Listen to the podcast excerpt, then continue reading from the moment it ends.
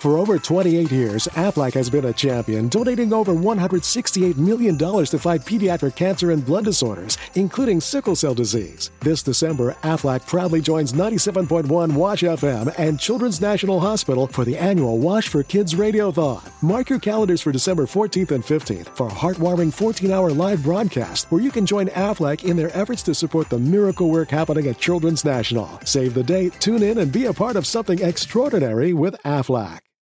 We all know a guy who only occasionally shaves for big occasions, and it's because that occasional shave really hurts. It's the time of year for big occasions, and yet there he is, suffering with that cheap drugstore razor. Let's help him out. Henson Shaving's line of razors, built with aerospace precision, deliver a smooth shave your dad, brother, and even son can enjoy, eventually. With replacement blades just 10 cents each, you'll buy it once and they'll use it for life. How's that for the perfect gift? Celebrate with 100 free blades on your first purchase, and no subscription headaches. HensonShaving.com slash ¿Qué onda, bandita? ¿Cómo andan? Yo soy Enrique Picnes de Vicio Games, de vuelta con un nuevo episodio de La Voz del Vicio. Estamos aquí en Metepec, en Whooping Grass Records, una semana más y pues seguimos vivos. Ya escucharon el podcast de la semana pasada de nuestras experiencias del COVID, pero pues ya regresamos a la programación normal de juegos de cartas y pura piedra. Ey, ey, ey, aquí está el Vergatrón, loco. ¿Cómo andas, homie? ¿Cómo va todo? La vida va loca, la vida va loca, güey. Hay que, hay que montarla como viene. güey. ¿Sí? ¿Qué? ¿La vida es una perra? La vida es una perra, hay que aprender a pip. es el nuevo lema, banda. Pero pues bueno, ya estamos de vuelta ahora sí con la programación normal. Ya vamos a estar hablando de Yugi, de juegos. eh, hemos estado jugando otras cosillas de las que vamos a estar hablando el día de hoy. Entonces, eh, pues está chido, pero... Bueno, primero quiero agradecerles a todos por todos los mensajes de apoyo que nos estuvieron llegando de cuando anduvimos enfermos. Ayer publicamos el podcast del COVID y sí, un buen de gente de, ah, estás bien, ¿cómo te fue? Entonces sí, se, se nota el amor, pandilla, los queremos un Sí, chingo. la neta la logramos de suerte, ¿eh? porque descubrimos que teníamos ciertos achaques que no teníamos. sí, ya estamos bien rucos, pero pues eh, ahí vamos, la vida sigue y siempre para adelante. Em, pues ahorita hay varias, varios em, te- temas, varias cosillas que han pasado en el mundo del Yugi. Hubo una banlist. eh, yo creo que no vamos a hablar de la banlist porque pues ya, ya, ya tiene una semana que salió y pues finalmente Sky Striker tiene mal match contra todo. El Dragon Link tocado pero jugable y pues Wendai sigue, ¿no? O sea, Puta. La- la Y- vida y ¿Te acuerdas que me siguió Alistair para ver si me mataba, güey? O sea, la- la- realmente pues no fueron tan grandes los cambios, así que pues la, la vida sigue. y Bueno, sí, hay- el, el Dino, Dino puro, Dino puro Ah, sí, sí, se fue a la sí mierda, güey. O sea, el Dino puro sí se fue al rifle, güey. eso está chido para mí porque pues todo el mundo estaba jugando esa mierda. Pero sí, sí, yo creo que ese fue el cambio más grande. Dino al rifle y la vida sigue igual. Ese es como nuestro análisis de la van list. No, Eh, también, también se fue Zodiac al rifle, güey. Ah, sí, cierto. Sí, también Zodiac al rifle. el Zeus.deck. Ya- no, la neta ya- sigue siendo. Zeus sigue siendo viable, Bueno, pero o sea, ya. Me refiero a que el Zodiac era el Zeus.deck. Ajá, pero ahora ya, pero ahora es con Tribrigate. Yo creo que lo van a seguir jugando igual con los Zodiac, nada más para clavar Zeus gratis. O sea, nadie te quita la posibilidad de poner. Pegar Borbo, ¿no? De, de poner cinco monos encima y luego pegar con Borbo güey, para clavarle un pinche Zeus, güey. Sí, tienes razón en eso. Entonces, pues ya. No, la, la vida continúa en formas diferentes, pero sigue, sigue casi todo igual. Y ese es el lema de hoy: la vida continúa, banda. Así es, bandita. Y pues ho- hoy vamos a estar contestando algunas preguntas y más al ratito vamos a, a hablar de, de otros juegos y otras cosillas. Ahora sí vamos a hablar un ratito de Magic, banda. Uf, está, está cool, está cool. Em, empezando con las preguntas, eh, como todos saben, va a haber un YCS virtual. Aquí es donde vamos a meter nuestro, nu- nuestro plug a los compas de Duel Zone. Va, para los que todavía no están enterados, bueno, es que ya cuando escuchen este podcast, ya el YCS va a ser en dos días. Entonces, ya para que les digo las bases, ¿no? Pero pues, en cuanto a cuestiones de, de opinión y eso sí podemos. Eh, preguntaron aquí en la página que, qué opino de que en Guatemala no habrá YCS ya que Konami no tomó en cuenta al país porque nadie quiso jugar remote. Pues yo creo que te respondiste tu propia pregunta porque realmente, o sea, fue- su- suena culero, pero pues Konami es una empresa y todo lo ven con base en números. De hecho, igual DeVir también funciona así, o sea, te dan la cantidad de sobres y kits para eventos según los números que estés trayendo. Entonces, si en Guatemala no hubo números, pues Konami dijo, pues aquí les valió rifle y, y no. Entonces yo creo que esa fue la, la decisión. Pero si son de Guatemala, se pueden inscribir a, a- a otros países. Yo creo que, eh, bueno, según entendí, aquí en México se esperaban jugadores de Guatemala. Así que pues esperemos que, que, le, que le vayan cayendo. Y esto nos lleva a la siguiente pregunta, que si alguna vez imaginaste que habría un YCS online. La neta, esa sí, esa sí no la. Nunca la vi venir, ¿eh? o sea, si de por sí no me imaginaba que hubiera haber, fuera a haber torneos online, una YCS online fue la que menos vi venir, ¿eh? Sí. Va a ser el torneo de la magia. Y aparte, puede que sea el único, ¿no? Porque, por ejemplo, hoy salió el comunicado de que ya puedes hacer torneos físicos en tu tienda OTS en lugares donde ya se pueda, en Estados Unidos, donde ya todos están vacunados. Porque México y Que no van a tercer. salir los de, pero pues en mi frecu siempre vio. Porque en tercer mundo vivimos. Ah, eh. exacto. Entonces yo creo que si ya está regresando el juego físico eh, y torneos OTS en, en- en tiendas locales, yo veo muy cabrón que haya otro YCS virtual. O sea, yo creo que este va a ser un one-off y nunca más se va a repetir. Así que, pues si, si se alcanzaron a apuntar, yo creo que va a ser un evento histórico. Y pues sí, yo igual jamás me imaginé un YCS virtual. De hecho, pues no sé, si regresamos los relojes un año, ya para este momento ya existían los remotes, ¿no? Empezaron como creo que en marzo o abril del año. Yo creo que como en abril del año pasado, ¿no? Pero pues nadie los quería jugar. De hecho, yo creo que el remote, su auge fue hasta como enero de este año, que ya todo el mundo se los empezó a tomar en serio. Pues ya hubo el Invitational, ahí estuvo nuestro compa Lale Ro, shout out, que le fue muy bien. Le fue muy bien, felicidades. Sí Top pe- 4, ¿no? Fue. Sí, y perdió por cuestiones técnicas, porque pues, el güey no tenía dos cámaras, entonces pues ya... Uy, Vergatron llora en ese momento, güey. Sí. Porque tengo, tengo, micro- tengo un chingo de micros, pero nada más tengo una cámara. Yo, pues yo le dije que por qué no pidió prestado otra compu, otra... Ah, porque él sí tenía las dos cámaras, pero es que su compu no aguantaba las dos cámaras. Entonces le dije, sí, oye, güey, ¿por qué no pediste otra? Pero me dijo que le dijeron que ya no moviera nada de su setup. Entonces, pues sí, ahí fueron cuestiones un poquito más técnicas, pero pues bueno, o sea, ya tuvimos este invitationals de Duel Links, tuvimos varios invitationals físicos, de hecho, este ya es creo que el segundo o tercero con jugadores de Latinoamérica. Y pues yo creo que la saga del Remote Duel va a terminar en el YCS digital, porque la neta no creo que haya otro, o sea, no, no creo que haya un YCS aquí en México este año. Pero yo creo que el digital no va a haber otro, entonces va a Pues estar- mira, mejor, mejor no, no, no tentemos a la suerte porque te recuerdo que hace un año decíamos, en tres meses este pedo ya está solucionado y, y- Oh, y- y- y- y vamos a llegar a agosto y este pedo sigue sin solucionarse. Entonces, no hay que cantar victoria, pero pues ya... Bueno, sí, sí, nosotros lo aprendimos a la mala. Dijimos, ah, ya, ya, ya, ya es junio, ya nos vacunamos en tres meses y. Y mira, puro... Puro riflezote. Pero pues bueno, este, ese es el YCS virtual, va a estar chido. Eh, preguntaban consejos para jugar. Yo digo que pues consíganse, jueguen con una compu, o sea, o sea, en teoría puedes jugar con lo que quieras, teléfono, tablet, compu, whatever. Yo considero que mínimo tengan una laptop para ver al oponente. Y si pueden, una webcam, porque puedes jugar con el teléfono, pero por ejemplo el teléfono luego se calienta o da lag, o puede que estés jugando y, tu mamá te llama por teléfono y se corta la. O sea, pueden salir mal muchas cosas. Entonces, para un YCS, pues yo sí recomendaría que, que tengas setup de compu y webcam. Obviamente, si no tienes, si no puedes, usa lo que tengas a tu alcance, pero pues bueno, esa es la recomendación que yo daría, ¿no? Ya, ya cada quien eh, usa lo que tenga y si no lo tienes, pues de todos modos rífate, da tu mejor esfuerzo, pero debes estar consciente de que pues, puede haber fallas técnicas, ¿no? Es, es unas por otras. ¿Hay ¿Alguna siguiente pregunta, negro? Ok, ahí va mi pregunta, bandita. Está la pregunta Aarón Calzada Mendoza. Señor Don Pip, ¿qué arquetipo o estrategia piensa usted que tiene un buen potencial pero no triunfa porque el formato actual no es el adecuado para él? Y ese es Phantom Knight y Burning Abyss. Es el deck que siempre tiene todo para rifar, pero nada más. Ajá, o sea, Phant- Phantom Knight y Burning Abyss en este momento para mí es ese deck que nada más necesita que un deck caiga y va a rifar, güey. O sea, así literalmente lo pongo. O sea, de hecho es un deck con el que yo pensaba jugar, pero se ha puesto cariñoso el scale, el tier scale y la neta, pues no, ahorita no andamos así como que muy anchos en la cartera para comprar tier scales a lo, a lo, ahora sí que a lo loco. Pero ese es uno de esos decks que yo creo que ahorita funcionaría muy bien, el Phantom Knight completo, así el Phantom Knight completo, tiene negadores, tiene combos locos y si lo combinas con Burning, pues también un poquito más loquito.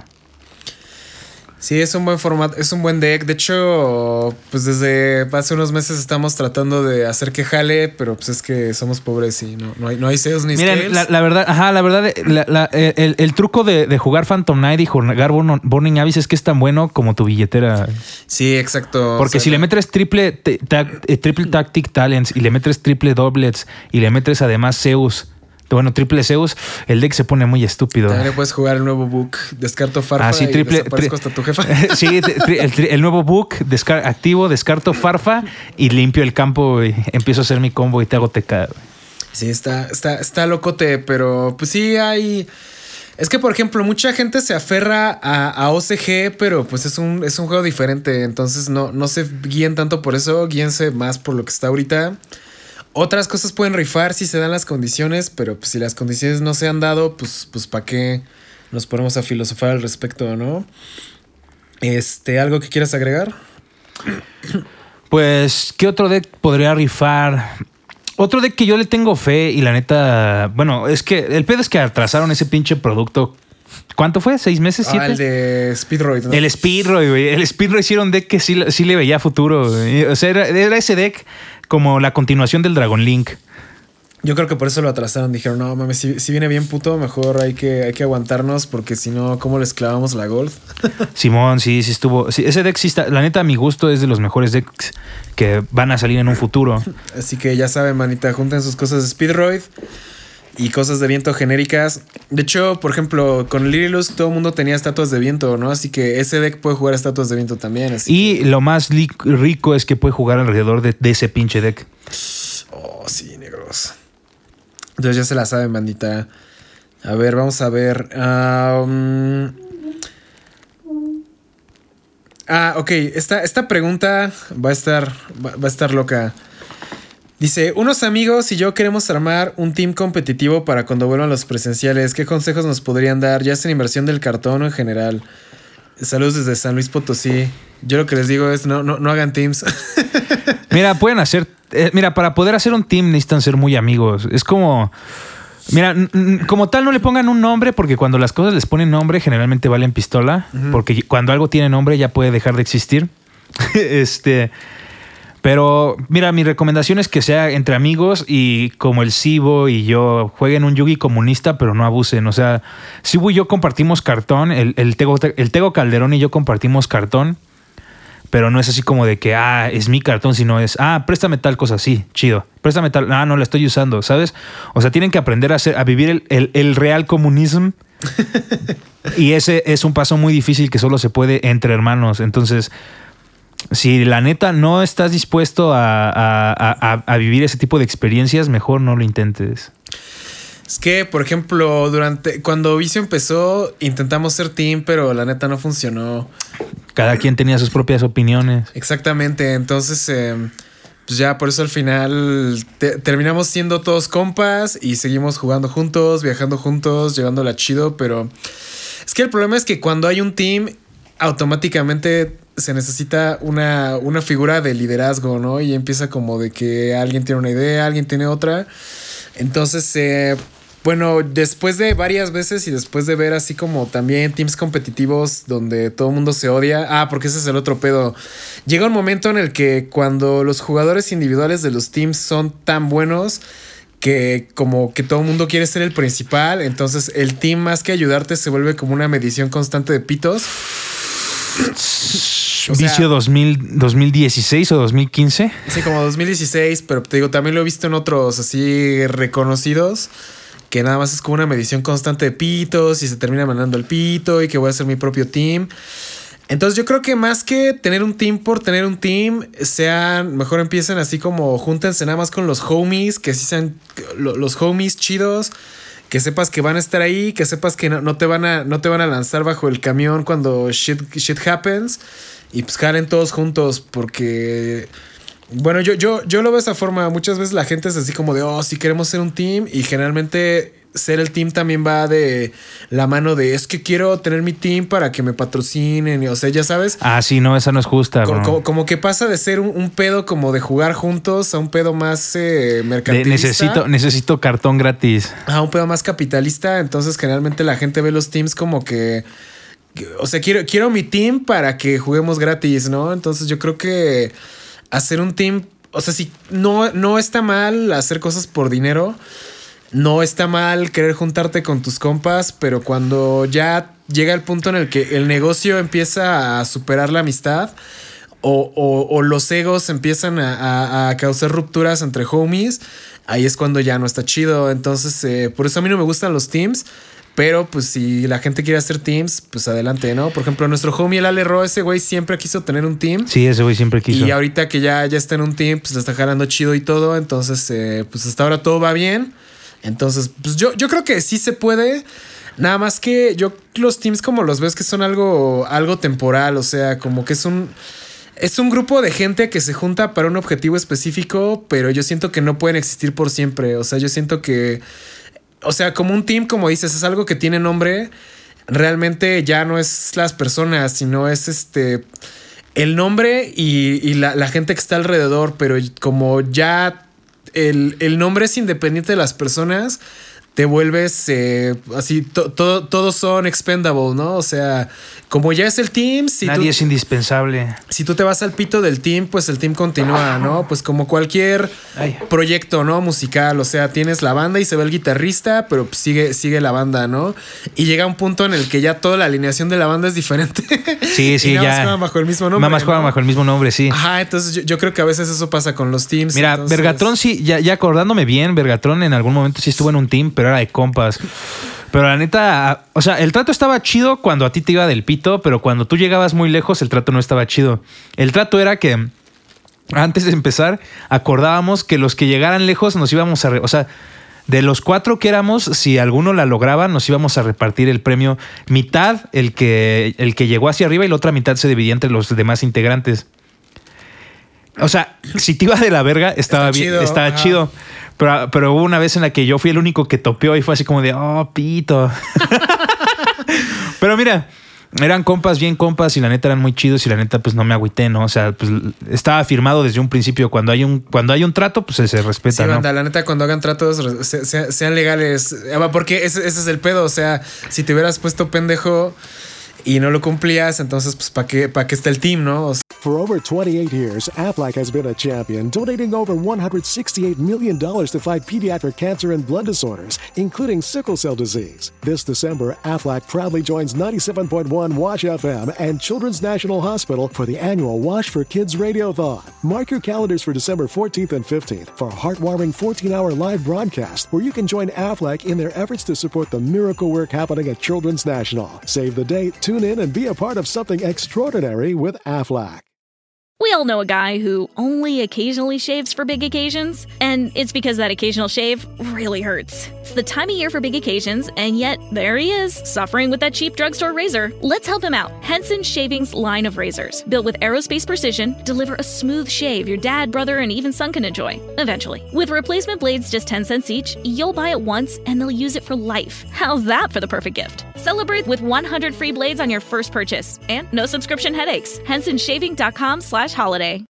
Simón, o sea, era un pedo así. Sí, la, neta sí, requiere ser muy, muy, homies y muy legales, ¿no? Entonces... Sí, y, pues ya después de eso, ellos dejaron de jugar.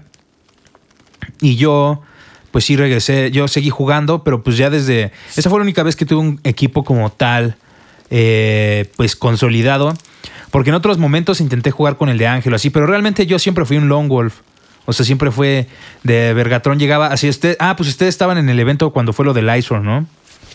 ¿Cuál, cuál? No, no, no, tú no lo jugabas. bueno, yo todavía no existía. pues muchas veces yo, o sea, ellos eran mis compas y todo, y siempre fueron mis compas, pero yo sí, yo sí era el Yugi Lone Wolf y así de llegaba. Y por eso pasó precisamente lo de que les conté en alguna ocasión que estaban en Guadalajara y que pasé y los saludé a todos ellos y dije, adiós, homies. sí, se lo platicaste con el morro. sí, sí, sí. Ah, pues, eh, pues con ellos, ellos tenían su equipo. Y yo sí era como parte del equipo, pero realmente como en ese momento estudiaba en el distrito, en la Ciudad de México, pues la verdad es que pues no los veía mucho y me fui curtiendo en el, en el, ahora sí que en la Ciudad de México. Y pues ya cuando, de hecho yo ni sabía que iban a ir, me los encontré allá de pura chiripa. sí, sí, sí. Sí, banda, entonces pues ya, ya se la saben, hagan O sea, no, no está mal hacer teams. Yo no soy tan fan. No les digo que no, pero. Respeten, respeten las reglas. conozcan los riesgos, ¿no? Y ya, Sí, si saben de alguien que saben que se va a echar para atrás a la mera hora, mejor ajá, no. O sea, ti- tiene- tienen que entrar sabiendo lo que se están metiendo, porque, pues, la neta, luego sí. sí, es Sí, exacto. sí es un pedo. Ahora, yo ahora lanzar otra mi otra pregunta. Dale, esta dale. es de Herrera Fidel. Y la, esta la agarré precisamente por, por el Dragon Link, güey. Herrera Fidel. ¿Consideras que Dragon Ruler sería un peligro para el juego si se liberaran los que faltan a una copia? Sí, ¿Por qué? por la forma en la que se juega Dragon Link ahorita. Porque ahora el, el nuevo LP es el Atom, pero el Atom te deja traerte cualquier. O sea, a lo mejor no sería un pedo, pero haría del Dragon Link un deck jugable al 100% otra vez. Pues es que igual, por ejemplo, si resuelves al Nicole Bolas y tiras uno o dos de esos güeyes, ya estás del otro lado. No mames, si resuelves Nicole Bolas y tiras uno de esos pendejos, ya es como de a huevo, voy a. Te dice, le, le dices, por favor, tome posición de cuatro. Ajá, o sea, no, no hay de otra. Eh, Para Nicole Bolas es el Chaos Ruler, el dragón sote ese que ex- excava cuando lo invocas. Ajá, el Dragon, el Chaotic, el Chaotic Chaos Ruler. Ajá, ajá, entonces. Que es que literalmente en Magic hay una carta que se llama Nicole Bolas, que literalmente güey. es ese güey. Búsquenlo y van a ver qué es ese Ajá, o sea, es- literalmente está basado en ese güey. Sí, la neta. Mira, en la primera le puedes traer lo que quieras con el atún. Y luego haces un Nicole Bolas y si tiras un pinche dragón, dices, ay, de aquí soy. O sea, por eso sí, sí, sí, sí afectaría. O sea, ¿tú crees que. Ahorita, ¿cuál es el jugable? El Tidal, ¿no? O, eh, ah, no, el, El, de viento, ¿no? Tempest, El Tempest. Tempest, ajá, nada más Ajá. Tempest. Tempest es jugable por porque realmente su efecto de descarte no está maldito. Mira, el efecto del, del Tempest de descarte creo que es que te manda, hace foolish de uno mono viento o un mono dragón. Y por ejemplo, ahorita que el Dragon Link se haría más Dragonity, ¿valdría la pena jugar Tempest? Era lo que estaba pensando. No sé realmente si valga la pena jugar este. Jugar Tempest. Pero por ejemplo, el Tidal no está permitido porque si regresas Tidal, el pinche sirena se pone estúpido. A ver, Tempest, descarta esta carta y un monstruo viento, añádete un dragón. a Igual y sí, igual y sí vale la pena. Puedes remover dos monos viento y o dragón de tu mano cementerio. Invoca esta carta de tu mano cementerio. En la fase final del oponente, si controlas esta carta de modo especial, regresala a la mano. Si esta carta es removida, puedes añadirte un dragón de viento de tu deck a la mano. Pues sí suena como que. Suena algo precisamente. Pa- pa' el Dragonity, ¿no? Sí, para el Dragonity. Y por ejemplo, Tidal, por obvias razones, no regresa. El pinche Blaster, por obvias razones, no regresa porque es un free destroy y además Ajá. genera cementerio. Y pues el Redox, que la neta era mi favorito, el Redox, pues la neta, el Redox es el más maldito porque hace, hace Monster Reborn. El Tidal te envía cualquier monstruo al cementerio del deck. Dice: You can discard one, discard one water monster to the graveyard, send one monster from your deck to the graveyard. Oh, verga.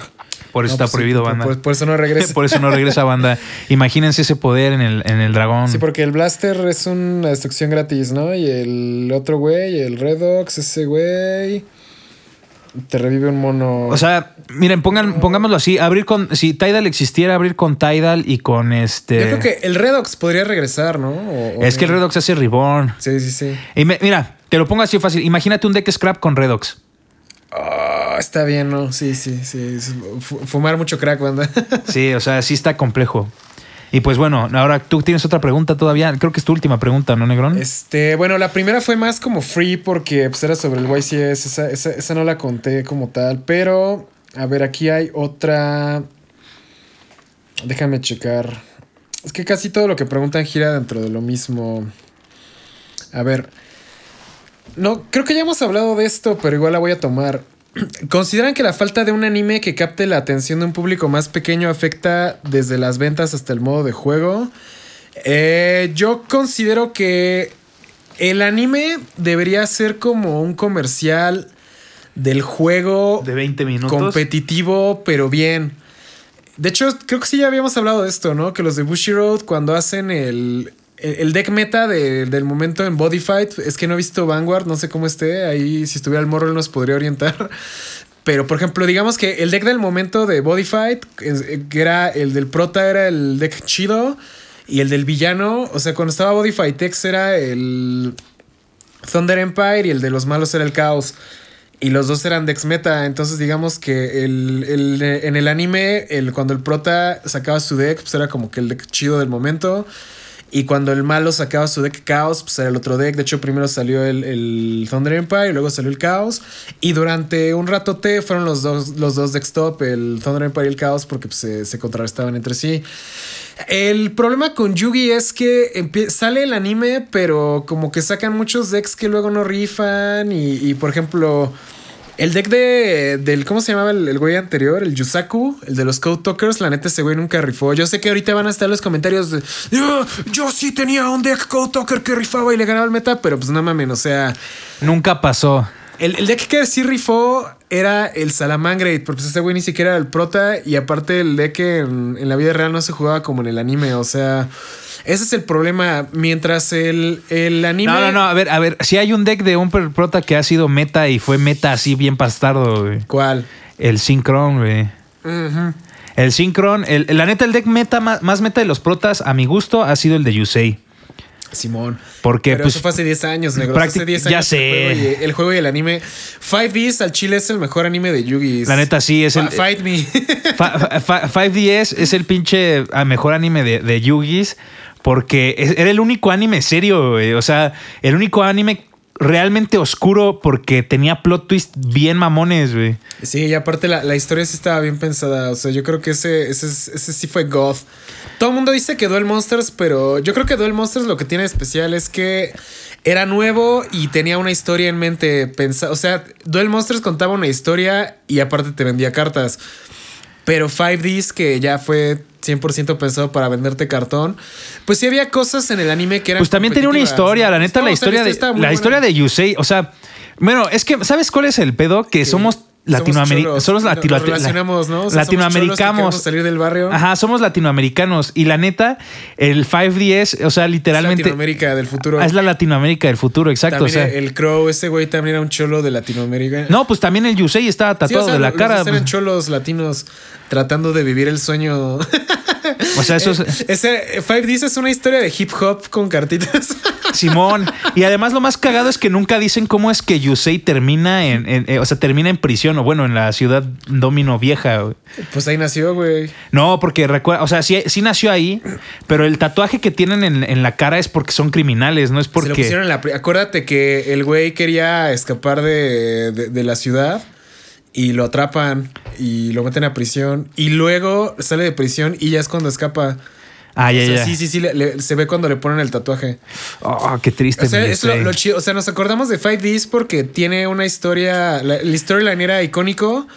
Y aparte, como dices, eh, salió un deck meta de protagonista competitivo de. O sea, por no, ejemplo- varios. O sea, salió el Blackwing, el Ah, el Black Widow era competitivo, el Syncron. El Stardust pues, fue un mono competitivo por años. Este. El, el, el Red Dragon Archfiend también era un mono super. O sea, cosas que jugaban en el anime sí servían en el juego real. El Black Rose, pues todavía hay gente que lo llega a jugar ocasionalmente porque pues, es una pinche bomba nuclear. Sí, o sea, yo creo que eso fue lo, que distinguió 5Ds y que otros animes, no, por ejemplo, Sexal, ahí es donde ya como que separaron totalmente el anime del juego competitivo. Digo, o sea, el deck de Utopías nunca rifó. Y ahorita es donde me dice, pero en King's Court va a salir las Utopías y va a rifar. Sí, sí, sí, va a ser el mejor deck del mundo y lo que tú quieras. Este. mm, en Arc 5, el, el deck, o sea, digamos que los péndulos como mecánica podríamos decir que triunfaron. Pero el, el deck del perfor- de Performapal no rifó hasta que salió el Sorcerer, pero el Sorcerer no estaba en el anime y creo que tampoco en el manga.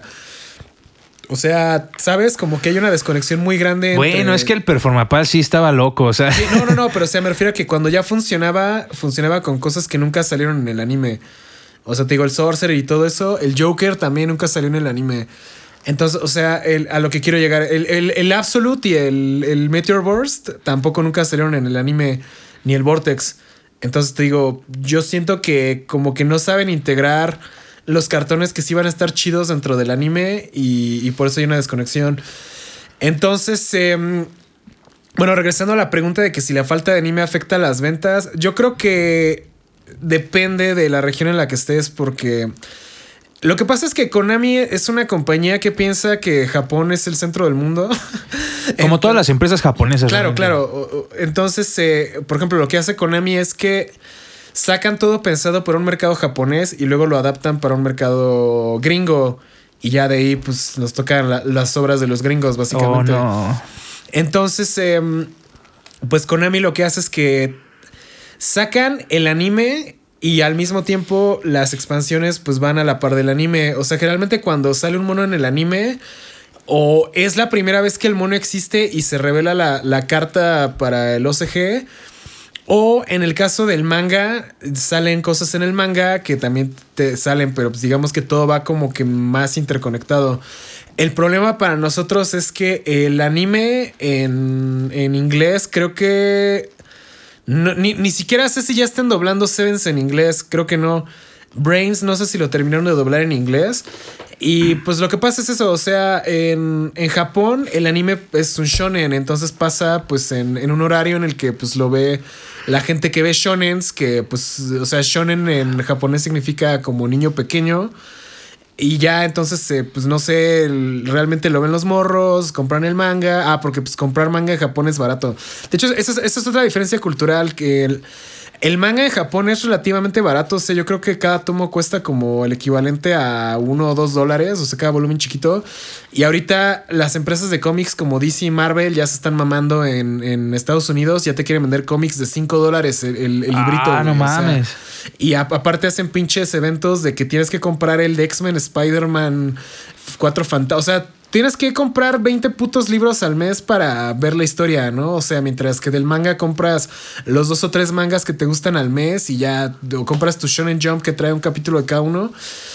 Entonces, em, e- el manga y el anime van dirigidos a, a, japoneses y aquí eh, en, en este lado del mundo el anime está trazado, el manga pues realmente es nada más para otakus porque pues no es como que un niño normal gringo diga, Diga, "Mamá, voy a leer Yugi. Voy a la tienda de mangas a leer Yugis, ¿no? O sea, no mames, eso no pasa. Y aquí en México, pues todavía es peor porque nos tenemos que esperar a que salga en Japón, el manga lo traduzcan en inglés y luego llegue Panini y compre los derechos y te vende el manga. O sea, apenas está llegando el manga original de Yu-Gi-Oh! en español que se publicó hace más de 20 años en Japón, ¿no? O Oh, sea, qué triste. güey. o sea, está, está bien pinche sad. Y por ejemplo, los mangas de Arc 5 y eso ni siquiera existen en español y las cartas promo no las podemos jugar porque pues no existen equivalentes hasta que salga un reprint. Entonces yo no creo que la falta de un manga o un anime popular afecten en ventas ahorita en este momento porque pues realmente dentro de nuestro ecosistema de productos no han existido pues desde hace años. O sea, yo creo que, por ejemplo, el último gran anime de Yugi que fue 5Ds fue hace 10 años. O sea, se acabó creo que en 2013 o algo así, ¿no? Fue como de 2010 a 2013 según yo. Entonces pues ya se acabó y ya Sexal le valió pistola a todo mundo. Entonces, em, lo que pasó aquí en Latinoamérica es que si regresamos a los 90s o a, a inicios de los 2000s, pues realmente el Internet, o sea, si estaba en su infancia en Estados Unidos, aquí en Latinoamérica, Era inexistente. o sea, había gente, yo conozco gente aquí en Latinoamérica que no tenía Internet hace cinco años. O sea, Simón, imagínense, o sea, ahorita yo, yo creo que ya todo el mundo en Latinoamérica tiene Internet o al menos más Yo de- empecé a tener internet hasta el 2009. Ajá, bueno, yo sí tuve internet desde morro, pero porque mis papás eran informáticos y mi papá siempre ha trabajado en cosas de computación. Pero sí, yo, yo conocía gente, incluso cuando yo iba en prepa hace 10, 15, a- hace como 12 años, que no tenía internet en su casa. Y dentro de la carrera también tuve compañeros que no tenían internet en su casa y pues trabajaban en la escuela. Todavía pasa, ¿eh? Yo, yo tuve compañeros en la UVM que no tenían internet en su casa. No mames. Qué raro, güey. O sea, pero y es la UVM, güey. O sea, no, no es, no es la escuela del estado o algo así. Entonces, imagínense. Entonces, picture en Latinoamérica de los 90s y de inicios de los 2000s no hay internet y el único entretenimiento que tienes es el que ves en la tele abierta, porque pues también mucha gente no tenía servicios de tele de paga en ese momento. Por ejemplo, en mi casa sí teníamos Sky y ahí pasaba Yu-Gi-Oh! Nickelodeon. Pero em, Yu-Gi-Oh! empezó a salir eh, en el 5 hasta un par de años después, que salió el Reino de los Duelistas, que es cuando vino el boom, que llegaron las cartas en español. Y antes de eso, pues si le preguntas a una persona más o menos de mi edad, un poco mayor, ¿qué, qué veía en la tele? Pues te van a decir las mismas cuatro cosas, ¿no? Dragon Ball, Ranma y medio, eh, Caballeros del Zodiaco, Digimon, Pokémon y tal vez los que sí jugaron Yu-Gi-Oh! Entonces yo creo que lo que causó la popularidad de Yugi en Latinoamérica fue eso, de que como era, pasaba en tele abierta y nada más tenías como cinco programas que podías ver. Y, o sea, si Pero, por ejemplo, yo conocí Yugi desde antes. Eh, For over 28 years, Aflac has been a champion, donating over $168 million to fight pediatric cancer and blood disorders, including sickle cell disease. This December, Aflac proudly joins 97.1 Wash FM and Children's National Hospital for the annual Wash for Kids Radiothon. Mark your calendars for December 14th and 15th for a heartwarming 14 hour live broadcast where you can join Aflac in their efforts to support the miracle work happening at Children's National. Save the date, tune in, and be a part of something extraordinary with Aflac. We all know a guy who only occasionally shaves for big occasions, and it's because that occasional shave really hurts. It's the time of year for big occasions, and yet there he is, suffering with that cheap drugstore razor. Let's help him out. Henson Shaving's line of razors, built with aerospace precision, deliver a smooth shave your dad, brother, and even son can enjoy, eventually. With replacement blades just 10 cents each, you'll buy it once and they'll use it for life. How's that for the perfect gift? Celebrate with 100 free blades on your first purchase, and no subscription headaches. HensonShaving.com slash holiday. yo lo conocí por Nickelodeon, que era donde Sí, salía. eh, yo- exacto es lo que estaba diciendo, que yo también tenía Nickelodeon. De hecho, yo conocí Yugi primero por las cartas, porque llegaron compañeros en mi primaria con cartón y ya pasaba Yugi en Nickelodeon, así yo lo empecé a ver. Pero pues te digo que la gente que no tiene Nickelodeon la veía en el 5. Entonces, pues te, te digo, veías. O sea, igual pasaban otras cosas, ¿no? Como ya Beyblade y otras madres así, pero pues como que digamos que la gente recuerda más Yu-Gi-Oh! que Beyblade, aunque la neta hay más comunidad de Beyblade que Yu-Gi-Oh! Eso es algo bien raro que, que descubrí el año pasado que Beyblade seguía vivo y que los torneos eran de mil personas. O sea, sí, sí, Oh, sí, sí, me sacó de pedo. Entonces, eh, pero pues bueno, yo creo que el primer Yu-Gi-Oh! pues era eso, como lo veías en la tele, era como lo, lo chido de moda y por eso la gente en Latinoamérica mama Duel Monsters igual que mama Dragon Ball. Pero pues ya, si nos vamos a, a realmente el greatest anime fue 5Ds.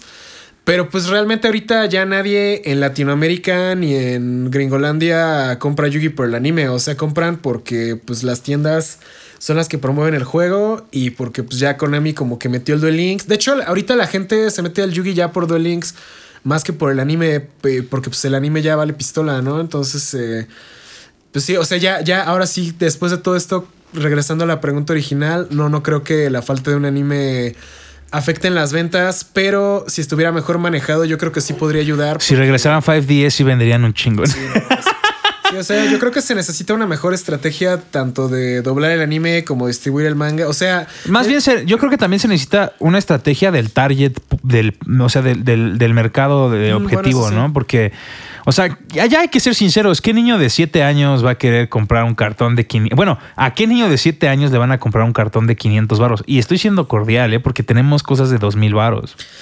Sí, exacto. Entonces, pero por ejemplo, el Pokémon sí rifa, pero es porque el, el anime nunca se ha detenido, los juegos siguen saliendo y el TCG es como que Y, más. y además Pokémon Go le tiró a mucha esquina. Pokémon Go les tiene mucha esquina. O sea, yo creo que tienen que apostarle más a lo digital para venderte lo físico, que es lo que está haciendo Magic Arena, que ahorita vamos a pasar a eso. ¿Tienes alguna otra pregunta? Sí, Simón. Este es de Daniel J. Bonkarma. Mm. Con el Dragon Link, Dino y Zodiac tocados y Engage a uno, ¿qué decks crees que dominen el formato? ¿Los, ¿Los combo o los control? Respuesta rápida, combo. Sí, ahorita ya, ya no está tan chido jugar hasta una hora, ¿o sí? Que, Pues, que- que era el eh, tema del mes pasado. Pues igual, sí está chido. Pero se les, se les olvida que sigue existiendo Tribrigade. O sea que es un deck combo. Y que la versión de las pinches pájaras, bueno, de las pájaras está, pues está completa. O sea, está al 100. Y lo demás está tocado. Entonces es como que todo lo demás bajó. Entonces eso va a subir. Y sí, igual, de igual manera, el maldito deck del Alistair va a seguir ahí. Winda. ah, pero ¿qué le tocaron? También le tocaron algo, ¿no? Ah, según yo no. No, no le tocaron No, nada. qué triste. Pues bueno, ese deck va a estar maldito. Pero sí, respuesta rápida, sí. Sí, sí, ese combo va a ser el, el locozón. Y sigue la Winda. ¿Cuánto vamos? Como 40, 38. Va, va. Ah, pues ya podemos pasar a, a siguientes temas. Ahora sí, vamos a pasar a lo interesante de hoy. Y es que hoy no vamos a hablar tanto de Yugi, sino vamos a hablar precisamente del Magic Arena, Oh, sí, en el cual tuve el honor de introducir al Magic Arena al, al- al vicio. Bueno, yo, yo ya había jugado antes, pero igual había sido porque. Ah, es que le- le- les voy a platicar la- qué pedo con el Magic Arena. Lo que pasó es que hace un par de años yo colaboraba con otro canal. Que el vato, además de jugar Yugi, jugaba otras cosas. Entonces, él. En ese momento, el Magic Arena ya estaba. Ya se podía jugar. De hecho, es cuando tú jugabas más Magic Arena. Pero la neta, yo, yo entré porque eh, se suponía que 2020 iba a ser el año de Magic. Porque era creo que el 25 aniversario. Y aparte, eh, no sé si recuerdan por ahí que yo creo que ya todo el mundo se le olvidó. Pero en algún momento Netflix anunció que iba a haber una serie de Magic. Oh, sí, es cierto, ya se nos olvidó a todos ese ¿verdad? pedo. O güey. sea, eh, es como también la temporada de Better Call Saul, que ya también a todo el mundo se le olvidó que iba a Oh, salir, sí güey. Es cierto. Entonces, este es el meme de, de Phineas y Fer de, oigan, y la serie de Magic de Netflix. Y aparte se supone que la iban a dirigir los hermanos Rousseau de, del MCU. Entonces todo el mundo estaba bien pincho prendido porque... Es que la neta la historia de Magic sí está bien. Ajá, no, deep. no, no, no, pero o sea, lo que voy es que se anunció ese pedo, todo el mundo estaba bien hypeado por la serie de Netflix de Magic, que de hecho yo creo que va a salir primero la de Cuphead que la de Magic y sigo esperando mi puto DLC de Cuphead, pero bueno, ese, ese es otro tema. Oigan, y el DLC de Cuphead. Oigan, el DLC de Cuphead, exacto. Entonces, como estaba ese pedo, eh, eh, en ese momento fue cuando, acuérdate que hasta pasaron el Mundial de Magic a Magic Arena y le empezaron a dar un chingo de peso a Magic Arena. Ah, sí, la neta estaba bien bello. De hecho, eso. ya, ya- acuérdate que ya eliminaron el Pro Tour de Magic y bueno, no eliminaron, em- eliminaron el Magic de, de que Wizards te paga por jugar, o sea, cambiaron el, el sistema totalmente para hacerlo más como otros juegos de que, o sea, ya, ya no te pagan y ya no estás bajo contrato, sino es ya como que lo que ganes de torneos. Oh, no, eso era lo que me gustaba del Magic. No, ser ya- jugador platino era. No, ya lo ser jugador platino era tener un sueldo asegurado. No, o sea, en. México ser jugador platino te aseguraba ser clase media alta. güey. Era como 4 mil dólares al mes. No, ya lo quitaron porque ya se dieron cuenta de que no funciona. Entonces, eh, ahorita están haciendo un, un rebranding, pero pues bueno, entonces hicieron un chingo de cambios y yo, yo quería jugar Magic porque dije, no mames, o sea, el Magic va a explotar, viene la serie de Netflix, el Magic Arena va a ponerse chingón, o sea, todo pintaba que era un buen año para jugar Magic. Entonces empecé a jugar Magic, primero eh, empecé a jugar como la compu que tenía en ese momento no, no lo corría. Empecé a jugar, eh, caí con el, con el Bogart, así shout out, que ya sé que luego se escuchan los podcasts. Entonces jugaba en casa de ese güey. Y ya después, este, cambié, compré la compu, que ya les contamos la historia de la compu y empecé a jugarlo. Pero no me gustó en ese momento. O sea... Oh, es, eh, que no, es que no estaba el negrito para enseñarte el crack, güey. Sí, la neta empecé a jugarlo y dije, no. Ah, bueno, y el otro pedo que tenía el Magic Arena es que cuando estaba en beta y cuando ya estaba abierto, acuérdate que estaba súper mal optimizado. O sea, para una compu pues no tan chida como la mía, corría bien culero, lagueaba un chingo, crasheaba cada rato. Entonces, el no entender las mecánicas del juego bien, ah, porque aparte los tutoriales tampoco estaban tan bien hechos. O sea, Es que mira, ya una vez que empieces a entender el juego, te das cuenta Sí. que los tutoriales estaban bien hechos, nada más que realmente el juego es demasiado simple hasta que empieza a ser complejo. güey. Sí, bueno, o sea, me refiero a que estaba tan primitivo el Magic Arena y tan mal optimizado que el- honestamente a mí no, no, me, no me logró atrapar esa vez. Eso fue hace dos años. Hacemos fast forward a este año y ya empecé a jugar y la, la neta sí está chido, pero pues, o sea, está chido porque se, se resolvieron los problemas que yo tenía, que era de que estaba mal optimizado y los tutoriales, de hecho los tutoriales siguen estando no tan chidos. Pero es que yo siento que el pedo con Magic es que el juego realmente, una vez que lo entiendes, está fácil. Fácil de jugar. Pero el problema es que te introducen tantas mecánicas de putazo que yo siento que el juego espera demasiado de ti. O sea, el juego espera, eh, eh, asume que como que sabes qué pedo. Y la neta. Pero mira, la ventaja de jugar Magic Arena es que es que todo... es exactamente igual al Ah, físico. y, ¿no? y deja tú de eso. Y que además de todo, pues si le dejas el mouse encima, aparece la explicación de cada palabra y entonces ya entiendes qué pedo. No, pero o sea, por ejemplo, al principio el combate me costó un putero de trabajo entenderlo. Me costó un chingo de trabajo también entender este. Bueno, es que yo, yo, yo soy una persona que no entiende leyendo dibujitos. O sea, lo que más me caga del Vanguard es bolita, palito, flechita, por o sea. Ah, eso sí me caga. Eso sí me caga del Vanguard. Pero en Magic, En Magic está, está más haste. leve, sí. Está haste. Nada más, mira, los fáciles son haste, flash. Los que debes de aprenderte son flying, haste y flash. Y ya. Ajá. Exacto. O sea, digamos que a mí lo que me costó del trabajo de Magic fue entender este todo. O sea, qué es un artefacto, qué es un enchantment, qué es un no sé qué. A lo que me sacaba de pedo es que todo en Magic es un spell. O sea, digamos que todos son hechizos y un mono es un hechizo de criatura. Entonces, cuando dice target spell es cualquier. Ah, porque Magic usa el término spell como el equivalente al término card. Pero cuando vienes de Yugi, lees spell y piensas que nada más son magias. En- o sea, como que ese tipo de cosas me, me costaron un chingo de, de trabajo. Permanent. entender. Un perma- Ajá, un, o- per- un permanent. Es que hay, hay este permanent y hay cartas que no son non-permanent. o sea, como que usa un, un léxico muy, muy particular que al chile, si no sabes qué verga estás haciendo, no lo Pero es muy entender. directo, o sea, es permanente o no permanente. O sea, literalmente Ah, claro. te está diciendo, si se queda en el campo, entonces es permanente. Pero pues ya, ya, o sea, tuviste que explicar lo que era. Entonces sí, ese, ese fue lo que, lo que me costó trabajo, pero pues ya, ya como que pasando eso y con ayuda de la comunidad en, en mis streams de Magic, ya le fui agarrando el pedo. Y ya, ya que ya pasas el tutorial y ya como que le agarras todo el pedo, sí se pone chido, pero yo, yo, yo siento que Magic tiene una barrera de alta, una barrera de entrada más alta que el Yugis al inicio. O sea, digamos que el, el Yugis lo que tiene, por ejemplo, si empiezas a jugar Duel Links, es que ves como que la gente hace combos bien locos. Y ya, pero pues realmente la- la- las cartas son muy simples. O sea, lo que hace un mono es como busca, invoca, añade, ¿sabes? Pero lo, lo complejo es hacer como que combos muy largos. Yo siento que lo complejo del Magic es que empiezas a jugar y te tiran mucho texto encima.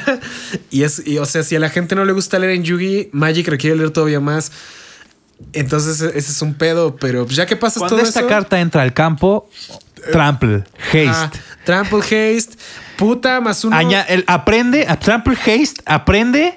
Ajá, ajá. Y si controlas una, y si has jugado un no, no, no, no negro y no blanco, puedes añadir un azul a tu mano. Ajá, o sea, son cosas que realmente ya cuando lees ese efecto está simple, pero es un puto párrafo para describirte el efecto.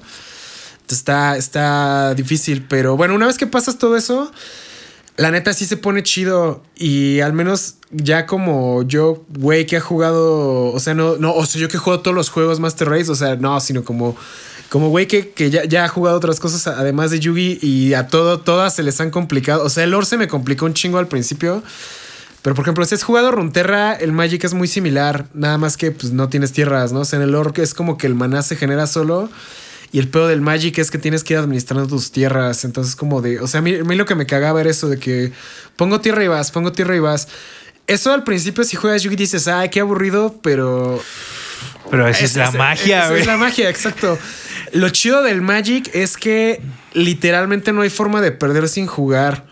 O sea, tienes que no cagarla desde la primera tierra que pones. Porque hay algunas tierras que entran tapeadas. Entonces, por ejemplo, si tienes una tierra que entra tapeada Y la entra tapeada y ya no, ya perdiste tu primer turno. y tiene- tienes un monito de uno que podías jugar en ese momento, entonces ya. Ya, ya empezó. Ah, es que esa es la magia del Magic. Ajá. Magic en general es un juego muy sencillo. El problema de Magic es que todos tus errores se van sumando, güey. Y cuando llegas al turno 6, güey, todos esos errores te escupen en la cara. Entonces, o sea, un mal casteo en turno uno sí te puede afectar. ajá, en turno, se- cuatro. ajá, en turno 4 dices, no mames, ¿por qué me gasté esa chingadera? güey?" O eh, si, si, hubiera, si hubiera podido castear ese güey, ahorita ya, ya tendría dos cartas nada más en el deck y ya le ganaba. Sí, entonces, eh, pues a mí lo que me gusta es eso de que necesitas saber lo que estás haciendo desde el principio para... O, sea, yo me di cuenta de algo muy cagado en el ranking de Magic. Por ejemplo, tú ya le metiste un chingo de varo. Yo le he metido cero pesos hasta ahora. Si le voy a meter varo Mira, ahorita no le metí varo, le metí varo cuando fui un cricoso del Magic, pero eh, la ventaja es que cuando rota tu colección... Dura dos años, ¿no? No, y te regresan cartón, te regresan comodines. Ah, qué chingón. Eso no sabía. Entonces yo estoy jugando con los decks estándar, ¿no? Los que te regalan. Ah, porque eso está chido. Cada cierto tiempo el juego te regala un deck nuevo. O sea, te- la neta no están muy chidos, pero están jugables. Por ejemplo, ahorita estoy jugando eh, blanco-azul porque la neta, o sea, sí, yo sé que, que es, es, es, así como que todo el mundo, ah, maldito, no juegues eso, es cáncer. El blanco azul es lo más caro, eh, de hecho. O sea, el blanco azul completo. Ajá, no, claro. No, estoy jugando que te dan. O sea, pero pues, por ejemplo, lo que me di cuenta es que ese tipo de decks, eh, si, si tú no la cagas, es básicamente auto-win. Y los decks agro si no, si no, si no haces un push chido desde el principio, te carga la verga. Ah, porque en, en, Magic jugar agro es más difícil que jugar combo. La gente que dice jugar que, control. que jugar agro es de pendejos, pero no es cierto. La neta sí está más Mira, los pros pros de Magic me han dicho siempre que la neta jugar agro es lo más difícil en Magic, porque en Magic el agro es el que. eh, haz de cuenta, el ma- en Magic todo es una, es una pregunta y una respuesta. El, eh, cuando juegan control ambos, no se dice nada hasta que llegan como a turno 4, turno 5. Sí, porque es tierra vas, tierra vas. Ajá. Tie- tierra vas. va- El problema de jugar agro ajá. es que tú haces las preguntas todo el tiempo. Y si no, y si no sabes, por ejemplo, en qué turno el jugador de control puede limpiarte la mesa con una sola carta pagando cuatro tierras y tú te extendiste el turno anterior y no le metiste mucha presión en los turnos anteriores, Sí, pierdes. ya- ya o sea, el problema de, de jugar agro en Magic es que tú sientas las bases de qué tan difícil va a ser el juego. Tú tienes que dictar la velocidad del juego en el agro y en el control es nada más qué tanta bolita te puedes hacer hasta bajar el, hasta el- ganar. El monote 8-8 que va a taper a todos los del otro güey y ya le metes un vergazote. Entonces, yo me di cuenta de, eso en el ranked, que, por ejemplo, la gente general no. Es que el Magic es un juego que es de skill y eso me gusta. Entonces, por ejemplo, me di cuenta de que yo, yo ya llegué a, creo que oro 2, un pedo así, con los puros decks gratis. Y lo hice con blanco azul, nada más administrando recursos respondiendo las amenazas correctas y ya bajando un monote y ahí la gente se rinde. Entonces dije, ¿por qué me está yendo tan bien en el ranked si yo no sé jugar esta mierda? Dije, tal vez sí aprendí, sí aprendí a leer mis cartones. Entonces eso es lo, lo que me está gustando del Magic, que si aprendes las bases del juego y aprendes lo que hacen los decks de los otros güeyes, eh, el juego sí es interactivo. Y, y sí tienes oportunidades reales de ganar porque estás jugando, sí estás jugando el deck, pero también estás jugando contra el otro güey. A comparación del Yugi que Que solo juegas el deck. juegas contra el deck, o sea, sí influye la habilidad del jugador, pero pues realmente lo... Digamos que si todos jugaran al mismo nivel y todos trajeran los mismos decks, como que el resultado sería que siempre el que abre gana. O sea, en un mundo ideal, ¿no? Porque no, no es cierto, es que los decks... O sea, asumiendo que todos tienen presupuesto ilimitado, el que abre gana en Yugi, ¿no? O sea, la, la suerte sí afecta y todo. Y en Magic eso no importa, que es lo más cabrón. O sea, el problema, el problema del Magic es que es muy simple y, buen, y bonito, pero ya a nivel competitivo alto en pro, la neta sí está muy duro, güey. Hay- hay- eh, sí, por algo lo pasaban en ESPN. O sea, que ahí tienes que responder directamente a lo que el oponente esté haciendo. O sea, o sea, en el Yugi es más como que de llegar a un campo y me lo puedo quitar o no. El Magic es como de. Eh, voy a guardarme esta carta porque Ajá, en el turno exacto. 4 tiene la carta que, que exilia todo mi campo. Entonces tengo que negarla a esa. Y además tengo que buscar, aparte de ejercerle presión, tengo que buscar en estos dos turnos que me quedan, ver la forma de poderme añadir otro negador a la mano por si niega la que puede negar. O sea, tienes que ir pensando, o sea, desde tu turno, o sea, tú, tú estás jugando tu turno 1 y ya estás pensando en el turno 4. Ese es, sí, ese es- exacto. O por ejemplo, la cuestión del combate sí la tienes que pensar porque es así como de pito. Ah, para los que no saben cómo funciona el Magic, se los voy a explicar rápido. Cada criatura tiene el- su ataque y su defensa, ¿no? Le dicen power y el otro no, no me acuerdo qué es, pero bueno, es, es ataque y la vida. Como en lore. O sea, y casi, por ejemplo, los decks agro tienen muchos monitos que son como 2 Uno, 1 1 1 3 2, o sea, un mono 3 3 ya se considera huevudo. Y ya en late game ya te sacan los pinches monos que son como 5-4 y el Dex. uh, ¿No has jugado contra verde? sí, verde 10-10, negro, un pinche dinosaurio 10-10. O hay un pinche mono que te clavan en turno 3 que es de 8-8, pero no puede atacar si no controlas otro 8-8. Sí, sí los he visto, pero puede bloquear. Entonces, por ejemplo, en el Magic tienes que decidir de le voy a pegar al otro güey para tratar de hacer daño, pero me puede bloquear. Pero si su mono tiene, si su mono sobrevive y me quita el mío, entonces me quita un cartón.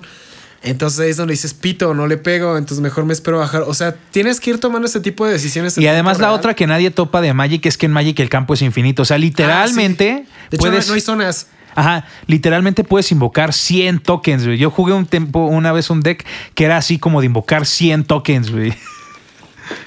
Y Por pegar ejemplo- con todos al mismo tiempo. O si en Magic te pega un mono muy grande, puedes defender con varios monos a la vez.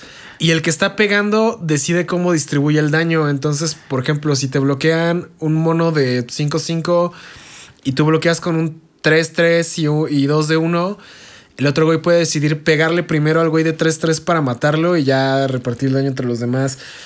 Entonces, el Magic es. La, la neta es simple de inicio, pero pues sí, sí se pone, se pone loco, pero pues es que ti- tienes que saber qué hace tu cartón. O sea, sí, sí requiere leer, pero está chido porque requiere skill para poder, poder llegar a tu win condition. y además es súper adictivo porque Sí se vuelve crack, la se, se vuelve crack porque realmente estás jugando. O sea, no estás, no estás así. No pierdes sin jugar. No O sea, pierdes nunca así. pierdes sin jugar. Ajá, en, en Yugi sí me pasa que de repente yo estoy jugando en el Duel- cuando jugaba Duel Links o jugando así con compas. Estoy jugando y digo, ah, no mames, está bien chido. Y de repente veo mi mano y digo, puta madre. Y de repente va que, que son como tres, cuatro manos seguidas en las que no puedes hacer nada y dices, no, ya voy a dejar de jugar este pedo. Y te fastidias. Pero en Magic siempre es como de, no mames, es que pude haber ganado, pero en turno 3 la cagué por hacer este pedo. Vamos a echarnos otro. Sí, a mí sí. De hecho, bueno, esta semana ya no he jugado, pero la semana pasada mi productividad, bueno, como este, igual estaba todavía en recuperación COVID, mi productividad se fue al pito por jugar Magic Arena, porque era de, bueno, me voy a echar un Magic y empezaba a jugar uno y era de, es que estoy a dos, dos wins de que me den los 500 de experiencia y... y no te dan sobres tan rápido, pero tampoco está tan culero. O sea. Mira, mínimo te toca un sobre diario. Ajá, exacto. Puedes abrir como un sobre diario. Nada más que, por ejemplo, ahorita los de Icoria ya van a rotar y no ha terminado el puto deck. Entonces, ese es un pro. Pero ese es un problema. Ese es. Re- ese problema rota se hasta- llama, Soy pobre y no. Rota no hasta gasto- septiembre, negro. Pues ya es julio, güey. Julio, agosto. Ah, pito. O sea, Yo, po- ah, podría pito. meterle. Podría comprar el bundle de 300 varos. Sí, haz el, La haz el, neta- es el, haz el de la tarjeta de crédito. güey. No, es que ahorita sí, la, la neta sí queda un poco gastadón por el COVID. Pero pues bueno, este, o sea, ¿qué, qué les recomendamos si quieren entrarle al mundo del Magic? El juego está divertido, tienen que aprender a leer. Eh, si quieren avanzar rápido, sí van a requerirle meter varo. Si quieren jugar fun, la neta con los decks gratis la van a armar, pero yo creo que no van a poder pasar de platino con los decks gratis. O sea, en cuanto lleguen a platino ya se No manches, en platino, diversión. en platino está loco hasta con Dex de Dex meta, eh. O sea, en platino.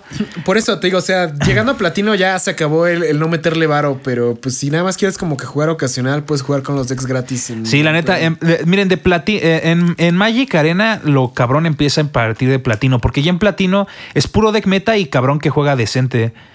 Ya cuando sales de platino, que yo llegué a diamante, lo que sí es diamante, ¿no? Cuando ya llegué a diamante, no manches, en diamante sí ya se pone extremo. En diamante hay gente que si tú le pones una tierra y le pones un mono específico, se rinde. Porque.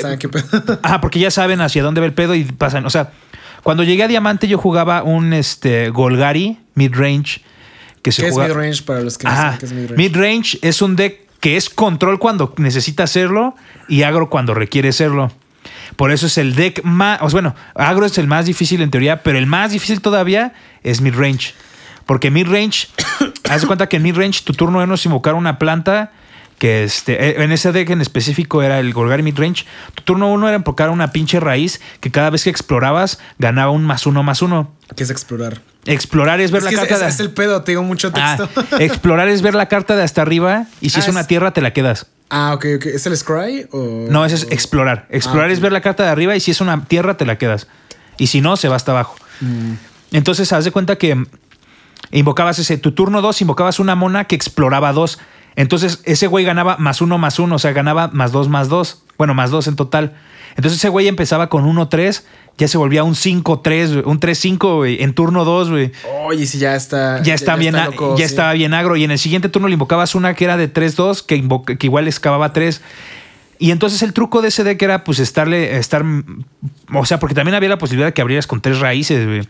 Entonces, si, si veían que, que abrías esa raíz y esos güeyes no tenían nada con qué quitársela en turno 1, turno 2, te daban juego, güey. Sí, porque pues ya sabías qué pedo. Ajá, y entonces por eso llegué a, por eso llegué a Diamante. Y llegué, llegué como a Diamante 1 y estuve a punto de llegar a, a- a la Master League. Pero pues la neta, ahí ya fue cuando el varo ya no me dejó. Porque existía otro que era el Yeskai Control, que la neta estaba bien maldito también. Y la neta, ese deck, una vez que te, deja- te dejaban al Teferi, que es un pinche. Ah, porque era un Planeswalker. Que es un Planeswalker. Un Es que ese Planeswalker, es el ah. pedo, te digo mucha información. El Planeswalker. ¿Todavía no juegas contra ningún Sí, Planeswalker? no, pero pues para la gente que. Para la escucha. gente, en Magic, todos los que jugamos las cartas somos Planeswalkers. O sea, todos somos este, magos, por así decirlo. Sí, se supone que es un mago y tu deck es tu Librería de tu hechizos. Librería, ajá, o sea, lle- llevas, es como que vas con tu montaña de hechizos y, y los vas casteando. Ajá. Pero dentro de esos hechizos, eh, bueno, dentro de esos hechizos o dentro de esas cartas existen otros Planeswalkers que puedes jugar. Y un Planeswalker literalmente es una carta que es otro jugador. Y tiene efectos. O sea, que eso estaría chido en el Yugis. O sea, que metieran una carta que fuera un jugador.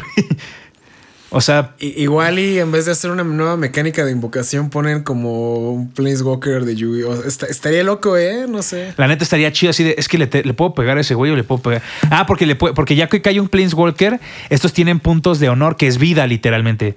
Este, y estos puntos los puede usar pa- su- para ganar. O sea, gana un punto, roba una carta. Pierde dos puntos, mata un monstruo. Pierde 10 puntos, pero tienes que juntar todos. O sea, pierde 10 puntos, ganas el juego. güey. O sea, 10, 10 puntos de honor. Entonces, pues ya cuando te invocaban un Planeswalker era como de puta madre, ahora juego contra dos cabrones porque el Planeswalker hace sus efectos y todo ese pedo. Entonces tienes que elegir entre pegarle al, al Planeswalker o pegarle al oponente. Entonces, para un deck agro, jugar contra muchos Planeswalker es muy difícil. Porque por lo general los Planeswalker es de que gano uno y vuelo un monito de uno a uno. Entonces, por eso. Eh, eh, es- está, Magic sí está loco, Brandon. Magic sí está, sí está, sí, sí hay cosas acá bien. uh. Sí, la neta está, está chido. Sí se los recomendamos. De hecho, o sea, ahorita que ya, ya lo entiendo un poco mejor, sí me gusta más. El único pedo que tengo es lo que le digo a, a Pascual, que tengo aquí un... Ha- Hay tres cosas que tienes que escoger, eh, hacer contenido, jugar o vender, y tienes que escoger dos. Entonces yo como vendo y hago contenido, me queda muy poco tiempo para jugar, pero po- por, eso es que casi nunca arranqueo en The Link, siempre se me va el pinche cofre de lore.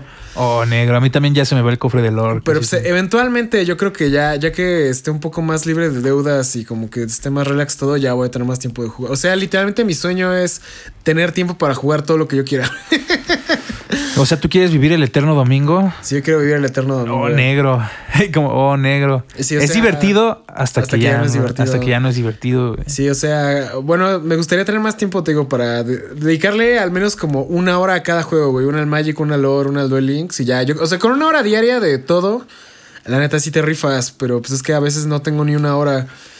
Entonces, pues, ahí vamos, ahí vamos. O sea, ese es el problema de, de los juegos competitivos que requieren un chico de tiempo. Si no tienes tanto tiempo, a- aunque apliques el pay to win, de todos modos necesitas jugar. Entonces, yo- yo para que valga la pena el pay to win. Sí, entonces, eh, pues yo, yo creo que si tienen ahí un chancecillo, pueden jugar el Magic Arena en la compu. Em, les voy a ser honestos, requieren una, una PC medianamente decente para poderlo jugar. O sea, con que tengas un... Bueno, es que la mía tiene Core i5 de los viejitos. Yo creo que con un Core i3 de nueva generación y una tarjeta gráfica, aunque sea integrada de al menos un giga, sí lo puedes jugar.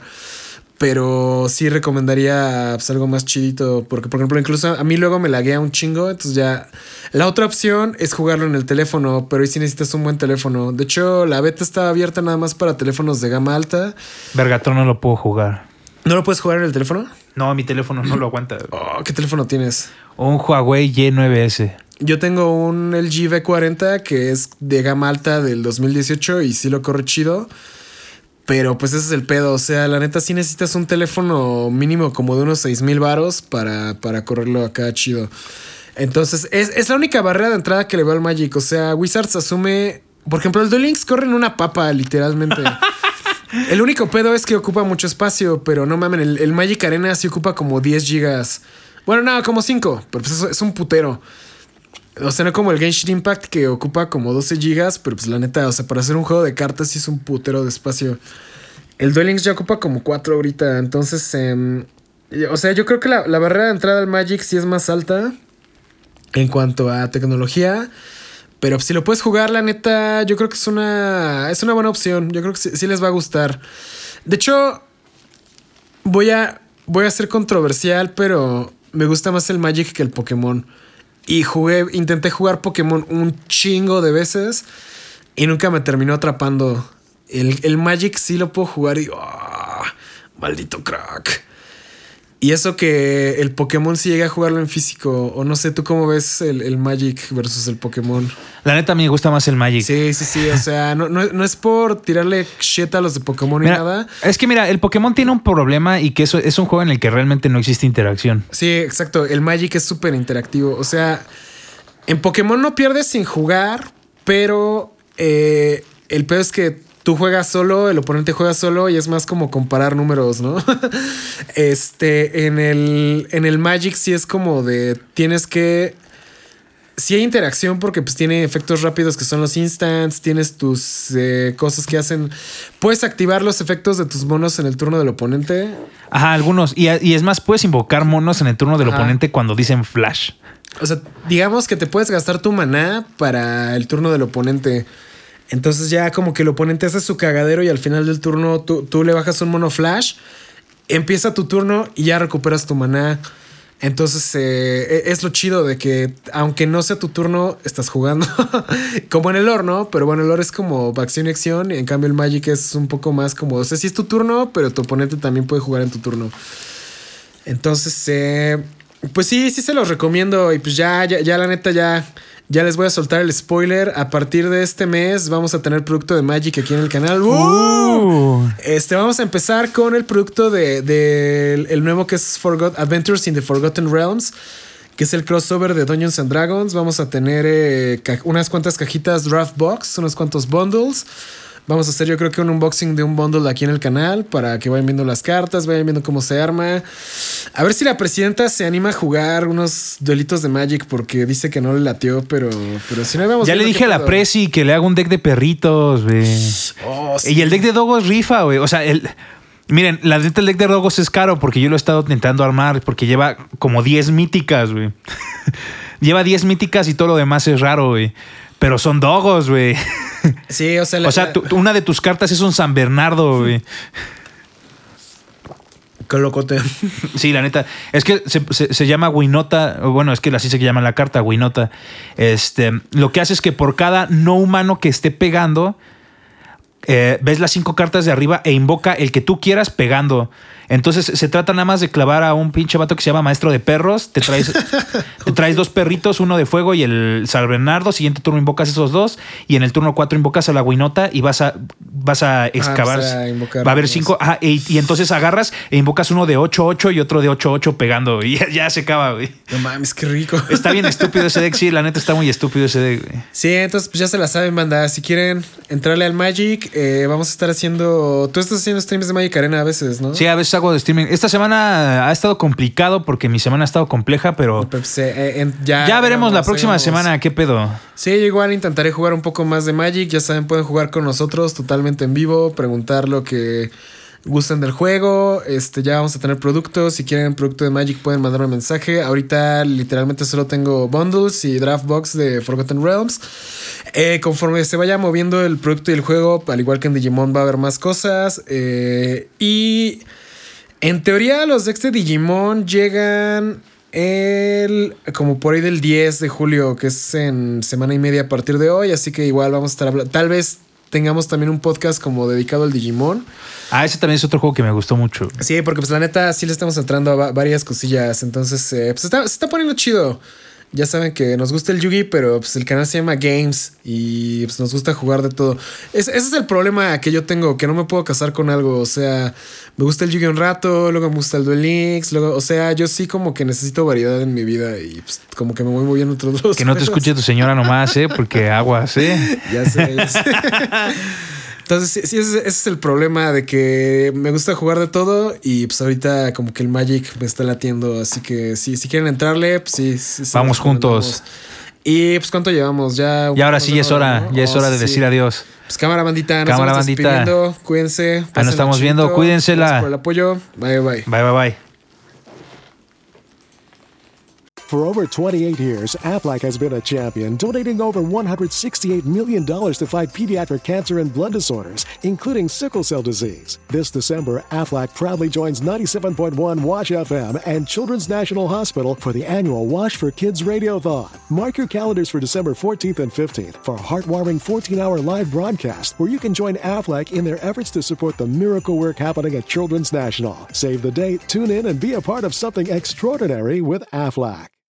We all know a guy who only occasionally shaves for big occasions, and it's because that occasional shave really hurts. It's the time of year for big occasions, and yet there he is, suffering with that cheap drugstore razor. Let's help him out. Henson Shaving's line of razors, built with aerospace precision, deliver a smooth shave your dad, brother, and even son can enjoy, eventually. With replacement blades just 10 cents each, you'll buy it once and they'll use it for life. How's that for the perfect gift? Celebrate with 100 free blades on your first purchase and no subscription headaches. HensonShaving.com slash holiday.